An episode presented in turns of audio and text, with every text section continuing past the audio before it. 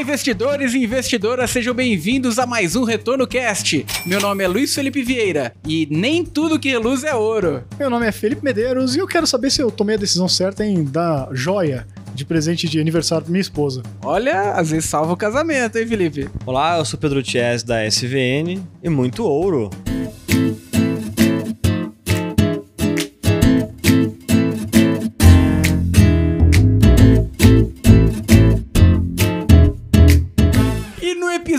Hoje, esse bate-papo bacana com o meu grande amigo Pedro Tiese da SVN. Obrigado aí, Pedro, pela participação. E o objetivo aqui é a gente trazer alguns contextos que a gente vem passando agora dessa crise geopolítica, é, essa incerteza aí no mundo. E se o ouro ou alguma moeda forte, ela ainda faz segurança para o patrimônio? Acho que essa, esse é o grande tema e eu acho que esse é, é o fórum aqui para a gente discutir esse tipo de assunto. Maravilha. Acho que o ouro é, é a grande reserva- de valor do mundo. Então, o investidor global ele recorre ao ouro como um, um ativo, um hedge mundial, mas tem todo uma, um, um porquê disso, né? Tem todo uma, um contexto para chegar nesse que a gente está hoje, né? E tem outras ferramentas também para hedge, mas o ouro ainda assim é uma grande reserva de, valor mundial é, que todo mundo acaba recorrendo quando tem uma crise desse tamanho que a gente está vendo hoje, por exemplo. É, o único ponto que, assim, já trazendo um pouco mais para contexto de hoje, né? Levanta uma pulga atrás da orelha, é porque a gente sabe que, de fato, né? O ouro ele acaba sendo uma reserva de valor. Falando de ouro aqui primeiro, né? Mas acaba sendo uma reserva de valor porque é aquela história, né? Ele é um ativo lá que você tem uma quantidade limitada no mundo e você não consegue ficar emitindo ouro, né? Infelizmente, né? É. É, ou felizmente nesse caso, exatamente. Né? Infelizmente é pra gente consumir mesmo. Mas é. E aí você, pô, consegue então travar um limite de. É a mesma lógica das- dos criptoativos lá, no limite de tanto que você vai ter daquele negócio. Então, você pode criar um monte de dinheiro, né? E esse monte de dinheiro não vai comprar cada vez mais ouro, porque o tanto de ouro é o mesmo no mundo, né? Então você trava ali o valor de que você teria, né? É uma proteção contra principalmente inflação. Mas assim, quando a gente olha em dados um pouquinho mais recentes, né? É, bem recentes mesmo, tô falando nem de década, né? Mas a gente olha que a última alta grande do, do ouro foi antes da pandemia, que a gente teve, acho que até- deve até ter uma relação forte ali com a emissão gigantesca de dinheiro que o Fed fez nessa época, né? É, para salvar o mundo da crise e tudo mais. E aí, beleza, o ouro subiu pra caramba. Mas de lá pra cá, isso foi em 2020, já faz dois anos. O ouro, ele até deu uma caída, agora recuperou um pouco, mas se você pega de 2020 pra cá, ele tá estagnado. Mesmo nessa situação atual, onde a gente tá tendo aí todo esse medo de conflito, de guerra mundial com Rússia, nuclear e tudo mais e tal. Então, assim, não seria ju- justamente nesse momento aqui que a gente deveria estar esperando que o ouro ia de novo se valorizar um monte por conta desse conflito e o pessoal correr para segurança, né? O ouro teve, né, um, um grande spike, vamos dizer assim, no, assim que eclodiu a guerra, final de fevereiro. E, e, de fato, é uma métrica de aversão a risco global com relação a diversas moedas, né? Acho que o conceito principal de moeda é fluxo, né, é a anarquia né, da- das moedas. Então, existem diversos fatores que vão fazer uma moeda subir ou cair, são grande parte fatores exógenos. Então, o ouro ele ainda acaba sendo um ativo que ele não depende, igual você comentou, ninguém consegue emitir mais ouro. É, então, e isso é um conceito importante de moeda, inclusive. né? Você existe uma quantidade limitada, um, um dado volume de moeda que, que circula no mundo, num certo ambiente, que é essa escassez é que gera de fato o valor dela. O ouro tem isso porque para você extrair mais ouro, você tem que prospectar, você tem que encontrar, extrair, refinar e por aí vai até você ter de fato a barra de ouro. Então, teve um spike bem grande quando eclodiu a guerra, porque é, ficou aquela, aquela incerteza de como é que serão as sanções, né? Acho que no tema guerra, né, Rússia e Ucrânia, é, a sanção ela nunca é unilateral. Quando eu paro de comprar petróleo, por exemplo, de um, de um país como a Rússia, né, eu tenho que encontrar um outro fornecedor para poder repor esse petróleo que eu deixar de comprar da Rússia. né? Então, existe, um, de fato, um choque nos fluxos de, de bens e serviços no mundo inteiro, e o ouro acaba sendo a segunda opção, vamos dizer assim, frente ao dólar quando você pensa em poder de compra. Então, o ouro, ele acho que é um dos ativos mais próximos que a gente tem de um conceito de moeda, que ele é amplamente altamente utilizado, ele é escasso, ele é conversível facilmente por outros ativos, então você carrega ali ainda uma, um grande valor, de fato, é, em ouro. Tem alguns outros conceitos que a gente vê ainda que no mercado usa, né, de, de reserva de valor, de fato, como uma obra de arte. Se você comprar um Picasso hoje, por exemplo, é, daqui a 50 anos ele vai carregar ainda um valor é, inestimável. É, as pinturas da Capela Sistina passa tempo, passa-se 500 anos e o negócio continua Desde lá. que não cancelem o Picasso também, né?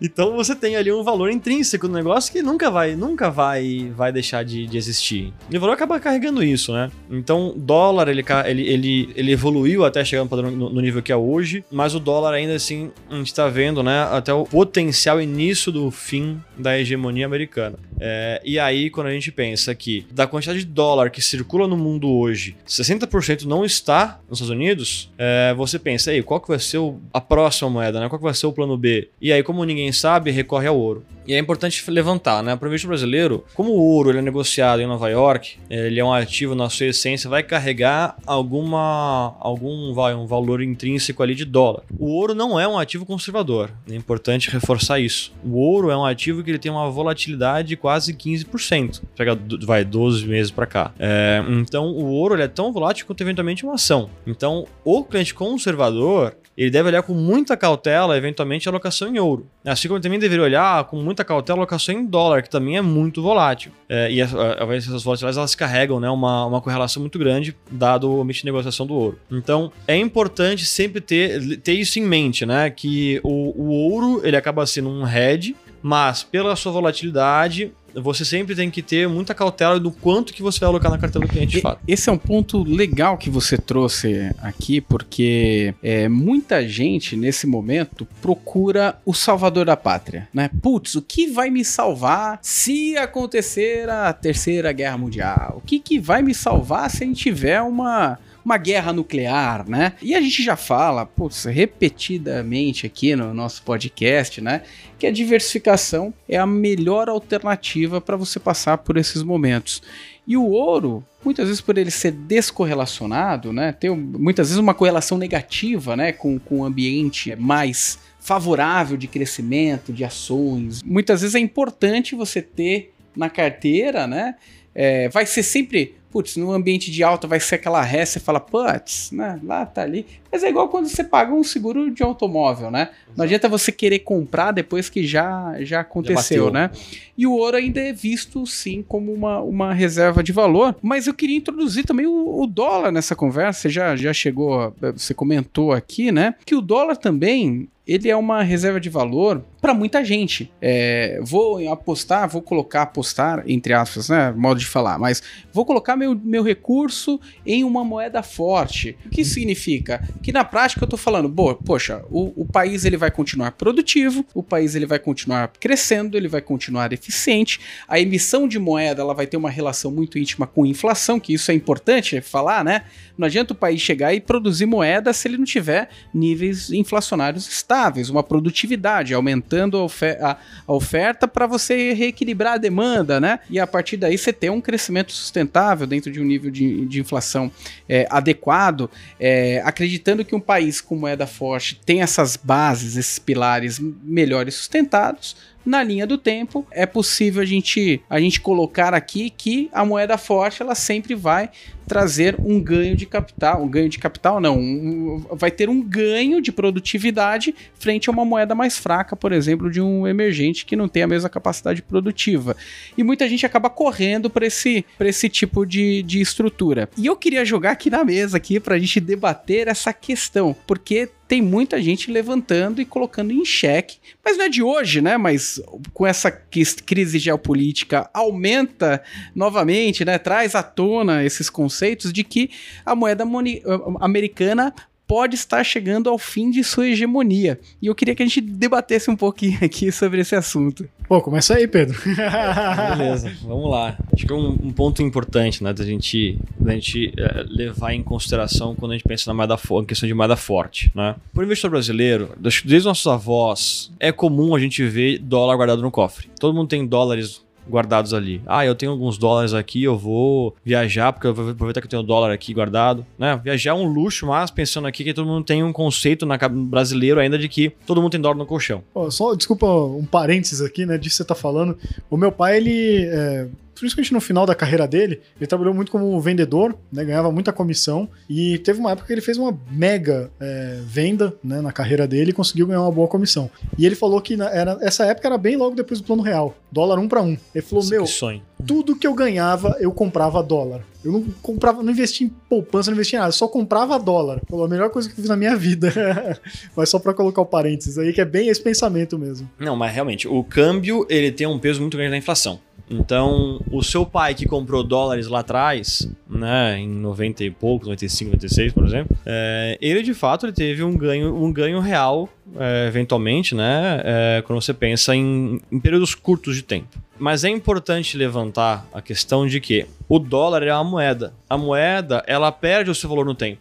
Então, o, o que faz uma moeda ser valiosa é a sua escassez. No Brasil, o dólar ele é um, uma reserva de valor que a gente ganha em real, de fato. Pode ser meio, meio óbvio isso, mas ter dólares no, no Brasil, você tem um, um, ativo que não é o, o, ativo do dia a dia ali, ele tem uma escassez de fato. Só que ele continua sendo uma moeda. Então, ele ainda vai perder o seu valor conforme a inflação americana ela, ela vem a comer esse valor de fato. Então, é, 100 é, dólares hoje, por exemplo, vai valer muito menos do que 100 dólares na época que seu pai comprou esse dinheiro. Vai entendeu? ter um poder de compra menor. Para o brasileiro, pode ser que ele tenha ainda, mantenha uma parada, porque a nossa inflação ainda tem o pass-through do dólar ainda, né? Então você uhum. ainda tem o dólar entrando na nossa inflação porque a gente importa muita coisa. Só que ainda assim o dólar ele perde o seu valor no tempo. Então, é, quando a gente pensa em uma alocação, uma alocação em dólar, eu nunca recomendo uma alocação em dólar puro, né? ou via algum fundo de dólar, um fundo cambial, ou a moeda em si. Porque se você pensa que você vai ter um passivo eventualmente em dólar, você pensa em ter um dólar para você poder comprar algum bem americano, um bem importado que via de regra vai ser o dólar, a negociação desse ativo, daqui a alguns anos você não vai conseguir comprar o que você poderia comprar quando você comprou essa moeda de fato. Então, é sempre levar em questão de que, se é um investimento de longo prazo, aloque esse valor, esse seu passivo que você vai ter em dólar, trava a cotação agora, importante fazer isso, mas é algum ativo que valoriza ao longo do tempo como por exemplo algum fundo de ações dolarizado. Se você não tem um passivo em dólar, não vale a pena você comprar dólares em si pensando em proteção, porque você não vai se proteger de nada no fim do dia. Porque você vai ter o seu ativo, né, as suas receitas são em reais e os seus gastos são em reais. Se você tem uma, um ativo, né, você, a sua receita vem em reais, você aloca em um ativo que é em dólar, ele vai ter uma volatilidade muito maior do que a inflação em si. Então, no fim do dia, para você honrar o, o, os seus passivos, você vai recorrer a um ativo que ele é muito volátil, que não vai fazer a operação de, de swap que a, gente, que a gente gostaria, esse hedge que a gente gostaria. Se você tem algum ativo, algum passivo ativo, perdão, em dólar, aí sim vale a pena você pensar em você comprar dólares, mas comprar ativos que performem ao longo do tempo e que sejam dolarizados. É, no fim do dia o que você está dizendo é que é, a moeda não, não gera renda, né? O que gera renda são negócios Exatamente. ou juros, né? E o pessoal tem essa visão ainda do dólar, né? De que, pô, eu vou comprar dólar para me proteger, por exemplo, da inflação, porque a inflação dos Estados Unidos vai ser menor que aqui, né? É, pelo menos essa é a expectativa mais normal, né? É, no entanto, é, pode acontecer um monte de choque no meio do caminho, como a gente tem o nosso Paul Volcker aqui, né? O nosso Campus Neto, que aumenta 10 vezes a taxa de juros em um ano, né? E aí o dólar agora tá desvalorizando. Saiu do começo do ano, acho que tava, sei lá, 5,50, 5,60. Hoje bateu. Não, hoje. Ah, tá. 4,99. Mas agora bateu 4,80 e poucos. É. É, pensa que a gente tinha um título, um título público que era saiu em dólar, né? É verdade. Tinha um título cambial. Hoje não tem mais porque não faz sentido. A gente uhum. tinha hiperinflação no Brasil, mas a gente tinha aí um dólar ainda como se fosse o nosso, nossa proteção contra inflação, porque era um ativo que não tinha essa, essa loucura que era a inflação no Brasil, né? Um carrinho de, carrinho de, de, de mão para comprar um pão na padaria, por exemplo. Perfeito. E concordo plenamente com você, cara. Se pô, você quer proteger seu poder de compra, principalmente você tem passivos lá fora, você tem um, um imóvel, você quer viajar daqui a um yeah. tempo, sei lá e tal. Então você também tem que proteger o seu poder de compra lá fora, porque eles também têm inflação, não é só o Brasil que tem inflação, né?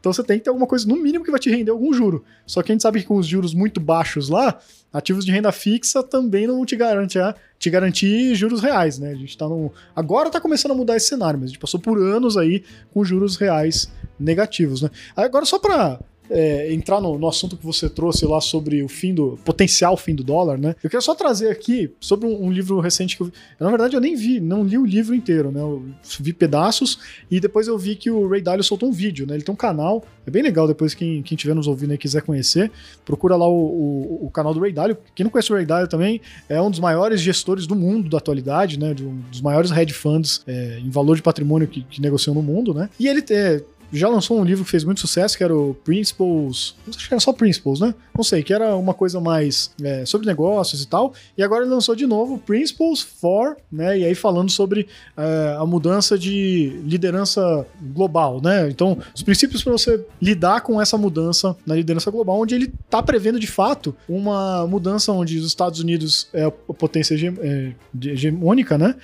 E vai passar, no caso, para a China. E ele faz todo um estudo lá, olhando história lá, desde, sei lá, de, de Roma e tal, como que acontece a ascensão, o auge e o declínio dos impérios. E aí ele cria uma série de indicadores que mostram o que causa cada uma dessas fases, desses ciclos, né? E ele vai trazendo, pô, Roma, blá, blá, chega lá nos holandeses, na Inglaterra e chega agora nos Estados Unidos e os indicadores dele é, mostram que os Estados Unidos já passou do auge e já está entrando em declínio. E quem está no auge nesse momento é a China, que deve assumir a liderança global. Por que, que eu estou falando de tudo isso, né? Porque no momento em que a China começar a virar a líder global e os Estados Unidos entrarem nesse declínio, pode ser que a gente vai mudar esse conceito de que o dólar é a moeda de reserva do mundo, né? É a moeda segura, é a moeda, enfim, que todo mundo quer ter porque todo mundo aceita em qualquer lugar do mundo para você trocar ela por bens ou por outras moedas, né? Claro que o Ray Dalio no livro não vai cravar a data de quando isso vai acontecer, mas ele fala que isso está muito próximo de acontecer. Inclusive, ele vai trazendo né, exemplos de que, pô, você vai tendo momentos em que você, enquanto você está crescendo nessa curva, todo mundo está ganhando alguma coisa. Né? Embora você ainda tenha uma desigualdade, pode até ter uma desigualdade crescente, como está todo mundo crescendo, tá tudo bem. À medida que você atinge o auge e começa a entrar no declínio, as pessoas começam a perceber que só alguma parte ainda está crescendo e o resto do país está ficando para trás. E aí isso começa a dar cada vez mais estresse ali interno, dentro de outros fatores também que, que vão causando isso. E aí o fim lá no declínio pode acontecer de forma violenta, com guerras ou né, civil ou mundial, ou de uma forma não violenta, onde simplesmente o bastão acaba sendo passado, né? Ele não diz também como isso vai acontecer, mas novamente, né? Talvez daqui a 10 anos, 15 anos, a gente já, te, já esteja. A gente provavelmente vai estar vivo para ver essa mudança de poder global, né? No, o resumo é esse. Cara, é, é um tema interessante. Acho que a gente tem visto o crescimento absurdo chinês, né? A gente não tem como, como não falar da escalada da China. O governo atual, inclusive todo mundo que está vendo aqui esse podcast, ouvindo esse podcast, está vivendo um momento único da humanidade. Que a China foi o país ou se retroceder um pouco, império, etc., foi o país que mais tirou gente da pobreza. Ou seja, tirou as pessoas que passavam fome e inseriu elas no mercado financeiro dando condições para que elas tivessem sim uma, uma capacidade né, de consumo, uma capacidade mínima de consumo. Foi o país que mais cresceu sua classe média, é um dos países que mais tem crescido sua, sua classe alta, de alta renda, de, de, de multimilionários. E esse ponto ele não é desprezível, né? Acho que, acho que sim, é, coloca em xeque muita coisa, inclusive modelos que a gente viveu até agora, né? Acreditando que a, a gente só conseguiria esse nível de escala em um país democrático que tivesse sua economia totalmente aberta aí para o mercado e a China vem e mostra o contrário, né? Fala, ó, não olha para a Rússia não, que não fez a lição de casa dela, mas olha para mim, olha o que eu tô fazendo. E essa escalada mostra, pô, nos últimos 30 anos, 20 anos, é, uma ascensão significativa, né, Pedro? E coloca em xeque no, no teu ponto de vista? Acho que assim, é importante a gente olhar a evolução de um país, de uma nação. Existe um historiador é, que, que olha esse tipo de, de movimento, que é o Douglas North. Né? Ele olha a evolução do país conforme a evolução das suas instituições. Então, é o campo de futebol, é, em que os, os, times estão em campo, começa a partida com um, um, um, set de regras, né? E essas regras elas vão amadurecendo ao longo do tempo, conforme, conforme o jogo ele vai, ele vai rolando. Então, quando você pensa em uma democracia, via de regra, essas, essa regra do jogo, ela no começo ela é muito mutável e ela vai se amadurecendo gradualmente até que ela torne-se um negócio que ele é amplamente aceito por toda a nação. A democracia ela tem essa premissa de que não, não é um modelo perfeito, mas é um modelo que ele vai cada vez mais se aproximando do, do, do que é ideal para aquela nação. O capitalismo ele depende muito, é uma relação muito intrínseca com é, a democracia, né? É, em grande parte porque ela, o capitalismo precisa ter um ambiente, uma solidez institucional. É, no Brasil a gente brinca, né? Pô, você vai abrir uma empresa no Brasil, são três meses pelo menos para você abrir um CNPJ, mas muda a questão tributária, mas de repente muda uma lei, uma regra. Um monte de burocracia, né? Então é, é por isso que você vê que é difícil você empreender no Brasil. Quem tenta abrir uma empresa no Brasil já vai começar tendo que enfrentar uma barreira que é o próprio Estado brasileiro, né? Então, quando você pensa na, no capitalismo, uh, tem instituições sólidas, uh, bem definidas, com a regra do jogo clara, é, isso é um ambiente muito propício para você ver o desenvolvimento da, da, da, riqueza daquela nação ali. A gente viu isso na Inglaterra, a gente viu nos Estados Unidos agora, né? Nos últimos, vamos dizer assim, 100 anos a gente pode dizer vai que, o, que teve essa evolução americana. É, o Japão também teve, né, com pós-guerra, o Japão ele se industrializou bastante, ele conseguiu criar novas tecnologias. E mais recentemente a gente viu a China, a gente pôde ver a evolução da China nos últimos 50 anos com a reaproximação aos Estados Unidos, para agora ela se tornar uma grande potência industrial. E qual é o ponto com relação à, evolução chinesa, né? É muita gente na China. Você, tem uma, você tinha uma mão de obra é, pouco qualificada, poderia até dizer uma, uma, mão de obra muito especializada que fazia uma única coisa, a exaustão, com pouquíssimo, pouquíssimas, pouquíssimas leis trabalhistas, é uma mão de obra barata, e até hoje você tem ali a repercussão né, da Nike, por exemplo, produzir um tênis com uma mão de obra escrava ou semi-escrava. Isso, no, no, fim do dia, não perdura no, no, no, ambiente puramente capitalista, vamos dizer assim, porque isso acaba tendo uma, uma série de, de, de impactos na imagem daquela empresa, daquela, daquela marca de fato. Né?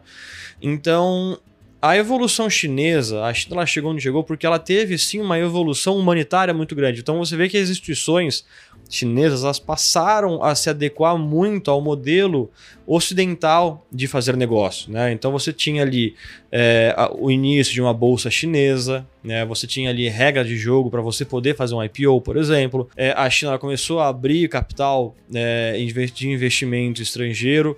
É, então você vê que houve uma adequação de alguma forma ao ambiente chinês para um ambiente capitalista de fato. E essa evolução institucional é muito importante para você ver a evolução do país como uma potência econômica. O Brasil, acho que acho 15 anos atrás, o Brasil, mais até, vai 20 anos atrás, o Brasil já estava no mesmo patamar. Só que aconteceu uma reviravolta, que foi a industrialização, que a China ela, ela deu uma guinada impressionante, né? Então, e essa evolução institucional ela é muito importante. É, e a China hoje ela está peitando de fato os americanos, né? É, porque ela tem muito capital, ela produz muita riqueza Consequentemente, ela tem uma economia que ela é muito pujante, ela tiver ali crescer, a China, puta, vai crescer pouco, 5%, pelo amor de Deus, 5% é sonho, né? De crescer 5%. Ah, estagnou. É, tanto é que a China está reduzindo os juros agora para poder realmente voltar a acelerar a sua, a sua, a sua economia. Então você vê que hoje, com a, essa questão, voltando ao tema guerra é, Rússia e Ucrânia, as sanções americanas, as sanções do, do, do, bloco da OTAN, dos aliados, né? É, isso é uma via de mão dupla. No momento que você deixa de consumir um petróleo, um petróleo russo, você, você vai ter que encontrar um outro fornecedor. Até que eles voltaram a se falar, a se falar com a Venezuela. Então, no, no, no fim do dia, né, em política internacional, não tem certo e errado. Existem interesses das nações. Então, os Estados Unidos ele vai falar com a Venezuela, apesar de ser um dos países mais sancionados pelos Estados Unidos, porque precisa daquele petróleo. Vai falar com a Arábia Saudita, que, convenhamos, né, existe, existe algumas questões humanas na, na Arábia Saudita que são tão ou mais questionáveis do que você na Rússia, por exemplo. Mas ainda assim o interesse é no petróleo. Vamos ter que resolver a questão das sanções. E quando você pensa no bloco de países que não são da OTAN, você pensa para a Arábia Saudita, você pega a China, a Rússia, é, eventualmente a Índia. Esse vai centro-leste asiático, eles têm que se aproximar de uma potência que possa fornecer capital para eles poderem continuar rodando. Que esse, o mais próximo ali vai ser a China. Então, quando você pensa que a Índia que é um dos grandes produtores de tecnologia, né, de, de manufaturas tecnológicas. A China, ela, a Índia continua sendo uma grande potência. O gás russo agora vai negociar em rublo para quem é as nações é, inimigas, vamos dizer assim. A China, ela continua sendo, ela deixou de ser de fato um polo produtor para ser um polo também consumidor. A classe média chinesa, ela tem uma demanda muito maior do que você tem nos Estados Unidos, por exemplo. Então, a China acaba, ela acaba absorvendo é, esse vácuo que fica com as sanções. E é por isso que você vê a, algumas, algumas transações que mais essa semana, né? A Arábia Saudita ela começou a negociar petróleo é, em yuan. Então a Índia vai poder negociar com a Rússia em yuan. A Arábia Saudita vai poder negociar com a Rússia em yuan. A, com a China, obviamente, também em yuan. Então você vê que um grande fluxo de capital mundial vai deixar de negociar em dólar por N motivos, seja SWIFT, seja a questão das sanções, seja a questão de perda do poder de, de financiamento, redução da liquidez mundial via Fed. É, os países têm que recorrer a algum lugar. E quem que hoje está tá aumentando a liquidez do seu sistema? Quando a gente tem os Estados Unidos aumentando a taxa de juros, nós temos esse o país diminuindo a taxa de juros. Então, o país está se tornando mais líquido. Obviamente, a gente vê que o yuan acaba tendo começa a dar indícios de que vai ter algum poderio ali frente ao dólar. Não, Roma não caiu em uma semana, né? Tem uma queda ali, existe um processo de, de reorganização mundial. E é por isso que, sem querer voltar, o ouro ele acaba sendo o, o mais próximo que a gente tem, que é uma moeda no seu conceito, mas é, não vai depender dessa anarquia que é que são as, a, a, a negociação entre nações. É, você tem o ouro como um, um, um, plano B a qualquer outra moeda. Porque ele é uma moeda em, em, na sua essência, né?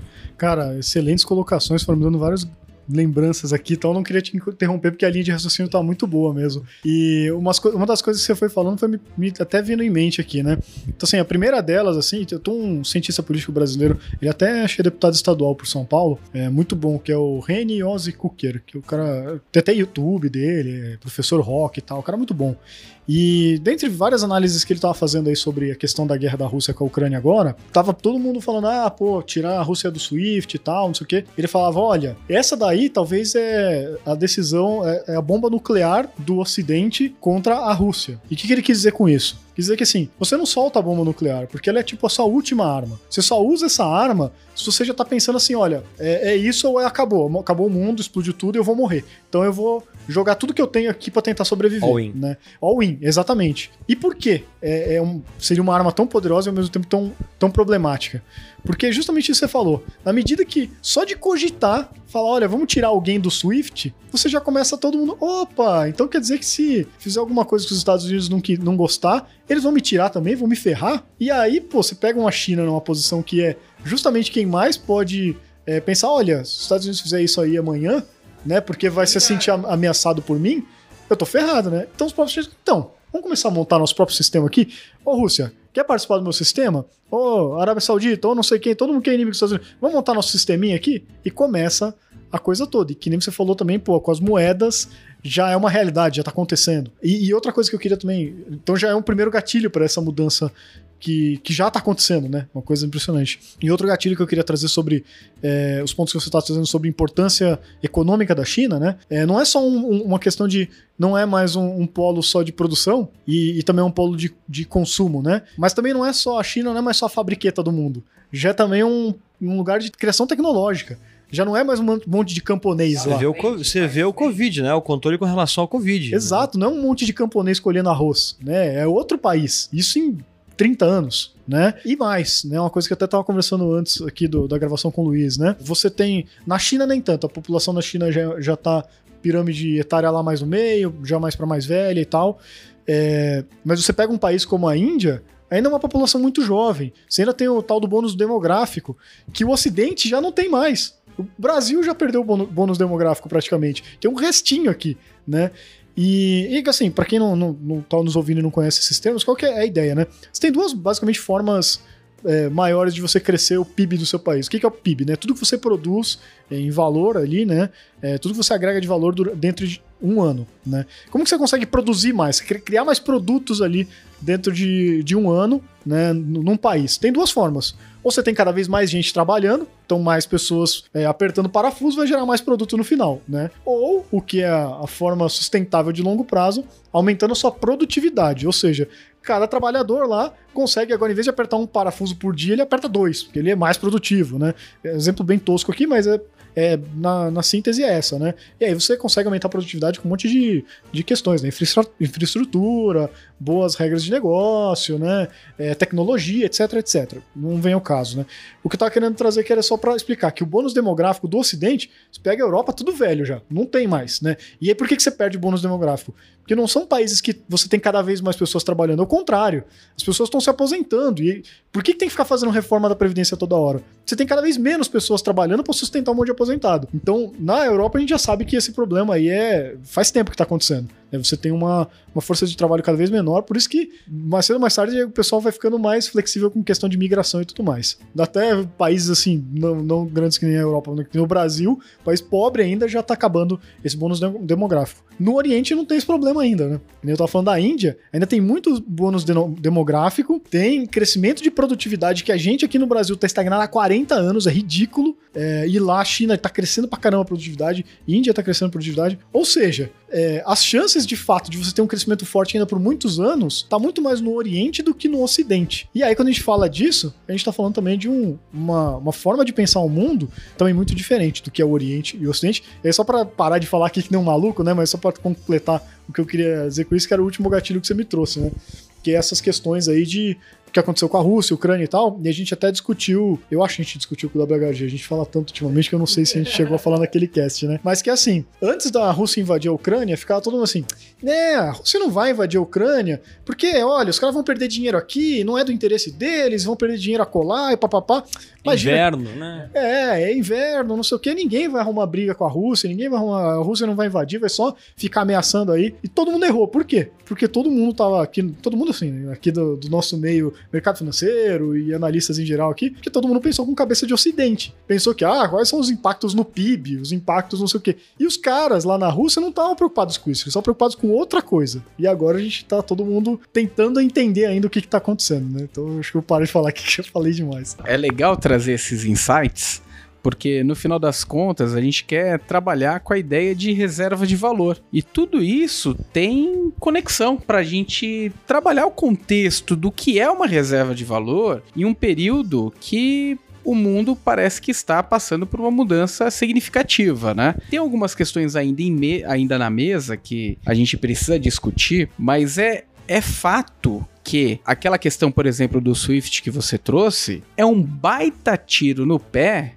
para uma democracia e para um capitalismo na verdade, né? De fato, você pode, poxa, tá acontecendo uma coisa horrorosa, tem lados e, e, a Rússia tá fazendo uma ação contra nada humana, invadindo a Ucrânia, etc.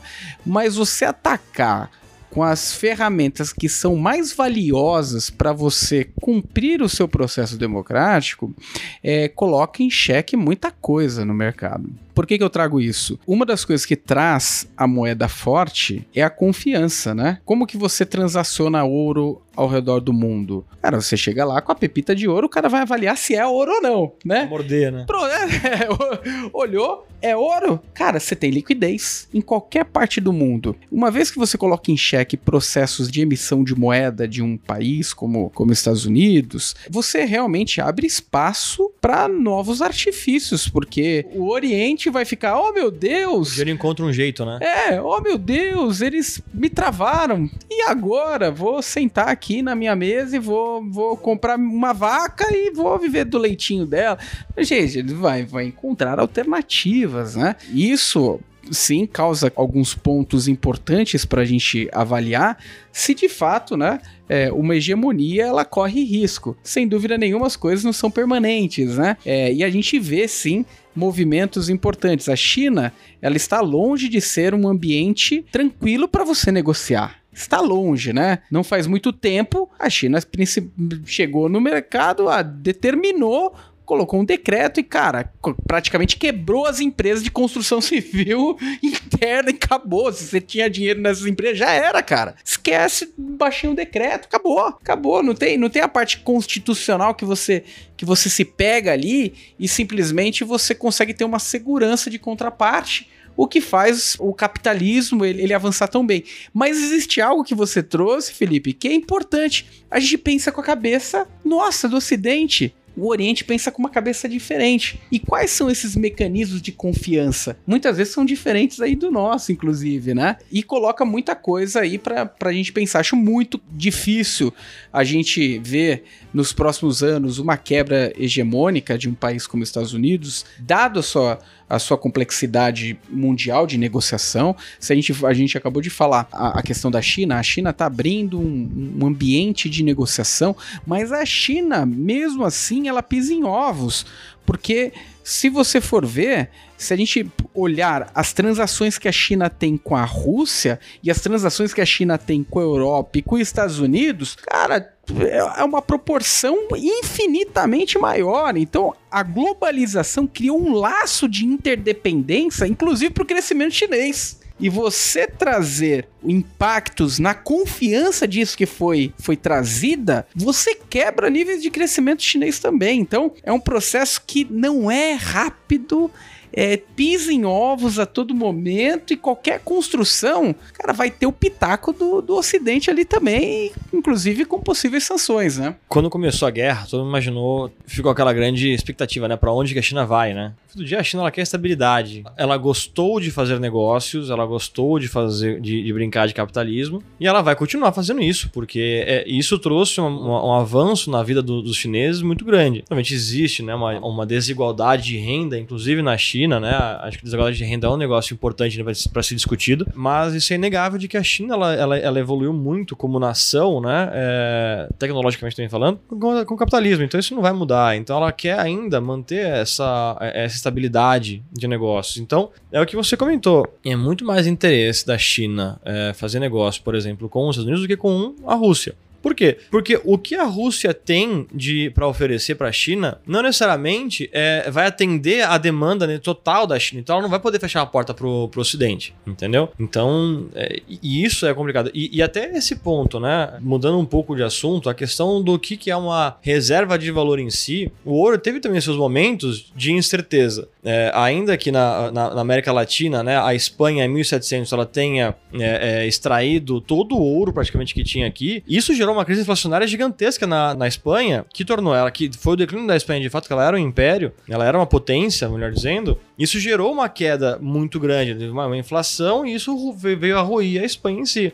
Então, até o que a gente entende como reserva de valor hoje, pode, dependendo do, do ciclo, né, depende como, como a, a dinâmica for, deixa de ser. Então, o dólar hoje está deixando de ser uma grande reserva de valor porque é, existem outras opções, ou porque tem a escassez, né, ou, ou melhor dizendo, vai, a, a confiabilidade sobre aquela moeda, ela está ruindo eventualmente, ou porque ela não é mais amplamente transacionada que é uma das condições para a moeda ser moeda de fato. Por que, que no, interior do Brasil a soja ela é uma moeda? Porque todo mundo pode comprar, negociar ah, contratos via soja, sacas de soja. Então a soja tem um, um, um, caráter de moeda no interior do Brasil, por exemplo. O dólar, com essas sanções, com a, a saída de uma potência do SWIFT, por exemplo, com toda essa discussão que está tendo hoje, o dólar ele deixa de ser amplamente transacionado. E você criando alguns polos, de fato, ao redor do mundo, de aqui negocia-se em dólar, aqui negocia-se eventualmente em euros, aqui negocia-se negocia em yuan, por exemplo. Agora, na América Latina, é muito mais fácil você, eventualmente, chegar na Argentina e pagar o seu jantar com reais do que seria você pagar o seu jantar com dólares, por exemplo. Porque a economia é muito mais próxima, Brasil e Argentina, né? A moeda é muito próxima, é muito mais facilmente negociável. Então, existe mais valor, eventualmente, você, você viajar, fazer uma viagem inteira em reais, do que fazer lá. Obviamente, o dólar tem o seu valor ali, você pode qualquer lugar na Argentina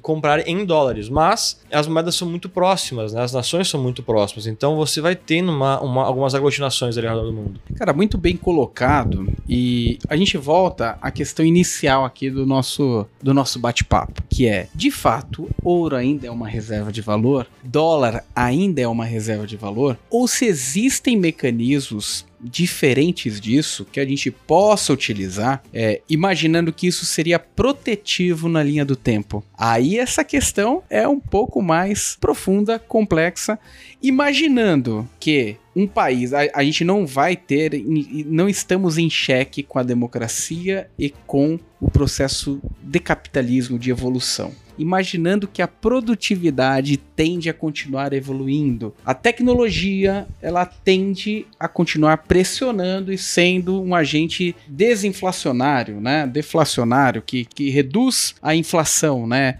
porque ele aumenta os níveis de oferta, aumenta a produtividade. Dado esse contexto, é, não seria mais intuitivo a gente entender que ao longo prazo ainda é muito válido a gente ter no portfólio boas empresas que projetam bons níveis de crescimento e conseguem repassar isso para os seus clientes, para os seus consumidores? Na linha do tempo, a gente vai ter um nível de crescimento sustentável e mais constante do que pensarmos em estruturas simples, simplórias, como o ouro ou o dólar somente como moeda? Sobre o ouro e o dólar serem reserva de valor, a resposta chata é depende. Tudo vai depender um pouco do. Depende do Elon Musk não trazer asteroide de ouro para cá, né? não vai para cima, né? Mas eu acho que assim, olhando em empresas, né? Qualquer empresa ela vai estar dependente do ciclo econômico. Ela pode estar mais ou menos dependente daquele ciclo que a gente está vivendo agora. Então, por exemplo, uma Nestlé. Né? A Nestlé ela produz um, tem um leque gigantesco de produtos que ela oferece no mercado. Um deles é chocolate. Independe se tá, tá verão ou tá inverno, independe se a economia está em crise ou não, você vai comer chocolate. Você vai.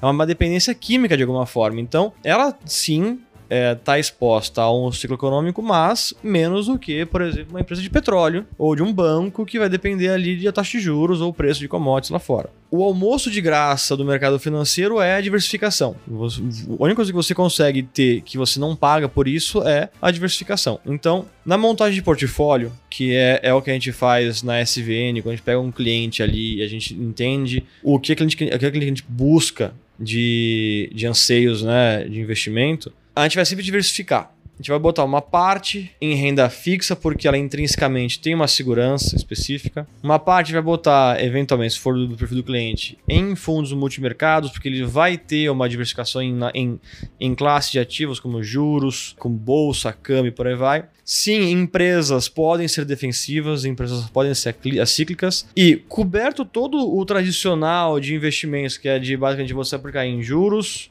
via renda fixa, aplicar em empresas, via fundos, por exemplo, ou até em bolsa direto, sempre tem aquele seguro do carro que você tem que pagar. Todo mundo deveria ter um seguro do carro, seguro de vida. Isso é importante, porque você nunca sabe quando vai precisar. Você odeia pagar um seguro de vida, você odeia pagar plano de saúde. Todo mês ali vai pingar na tua conta ali o débito do plano de saúde. Mas quando você precisa, tá lá. Quando você tem um, de fato um, um, um sinistro, seja ali qual for, o seguro te cobre. Então é importante você ter algum ativo na sua carteira que tenha essa figura de proteção. Quando você pensa em derivativos, como opções e por aí vai, você vai estar dependendo da liquidez do mercado ali de poder honrar aquele compromisso. Quando você pensa em ouro, o ouro, ele, os últimos vai, 3 mil anos, ele sempre manteve o seu valor, porque ele sempre, de alguma forma, teve ali uma, uma ampla aceitação. Então, ainda que ele não gere um alfa, vamos dizer assim, o ouro ele tem uma capacidade de descorrelação na tua carteira. Então, você tem o ouro, você vai abrir sim mão daquele dinheiro no tempo, você vai abrir mão da rentabilidade, você vai ter, vai, vai ter volatilidade também, mas se você tem um choque sistêmico no mercado financeiro, que a gente está vivendo hoje, o ouro ele acaba tendo, no, pelo toda a sua, sua trajetória milenar, ele acaba tendo ainda uma capacidade de, de diversificação.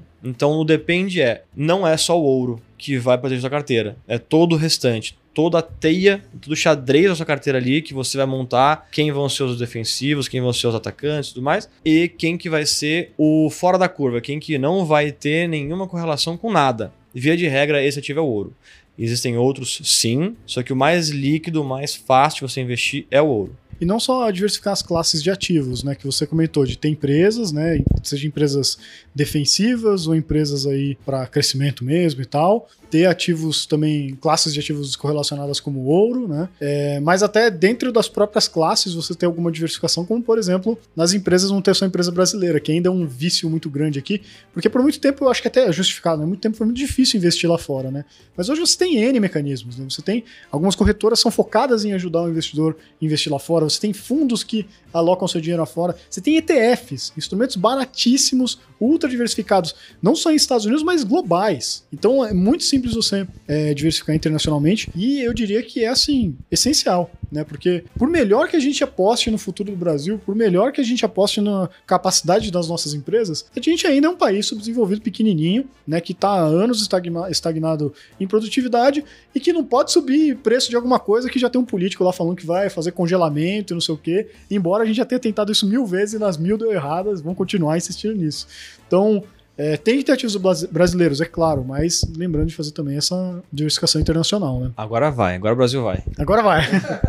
Papo de altíssimo nível aqui.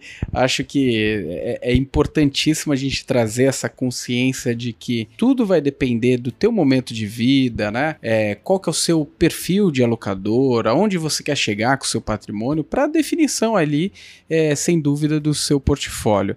No final das contas, não é algo que a gente acredita que a o capitalismo vai morrer, as democracias vão morrer, e como toda crise, ela tem tempo, passa. Pode ser um pouco mais rápido, mais duradouro e passa. No final das contas, é importante você estar preparado para o que vier com uma boa diversificação de portfólio. Então, agradeço aí, Tiese, sua participação aí no nosso podcast. E agradeço também você aí de casa que nos ouviu aí no, no Spotify. Se tiver alguma dúvida, alguma questão, alguma crítica, sugestão, mande pra gente aí no retornocast@maisretorno.com. Muito obrigado. Ah, e esquecendo, agora tem like ali, né, na, na, plataforma do Spotify. Se você ouviu a gente pelo Spotify, dê o seu like aqui no nosso conteúdo, vai ajudar a gente pra caramba aí. Obrigado aí, gente, e até a próxima. Prazer, obrigado, gente. Você ouviu Retorno Cast.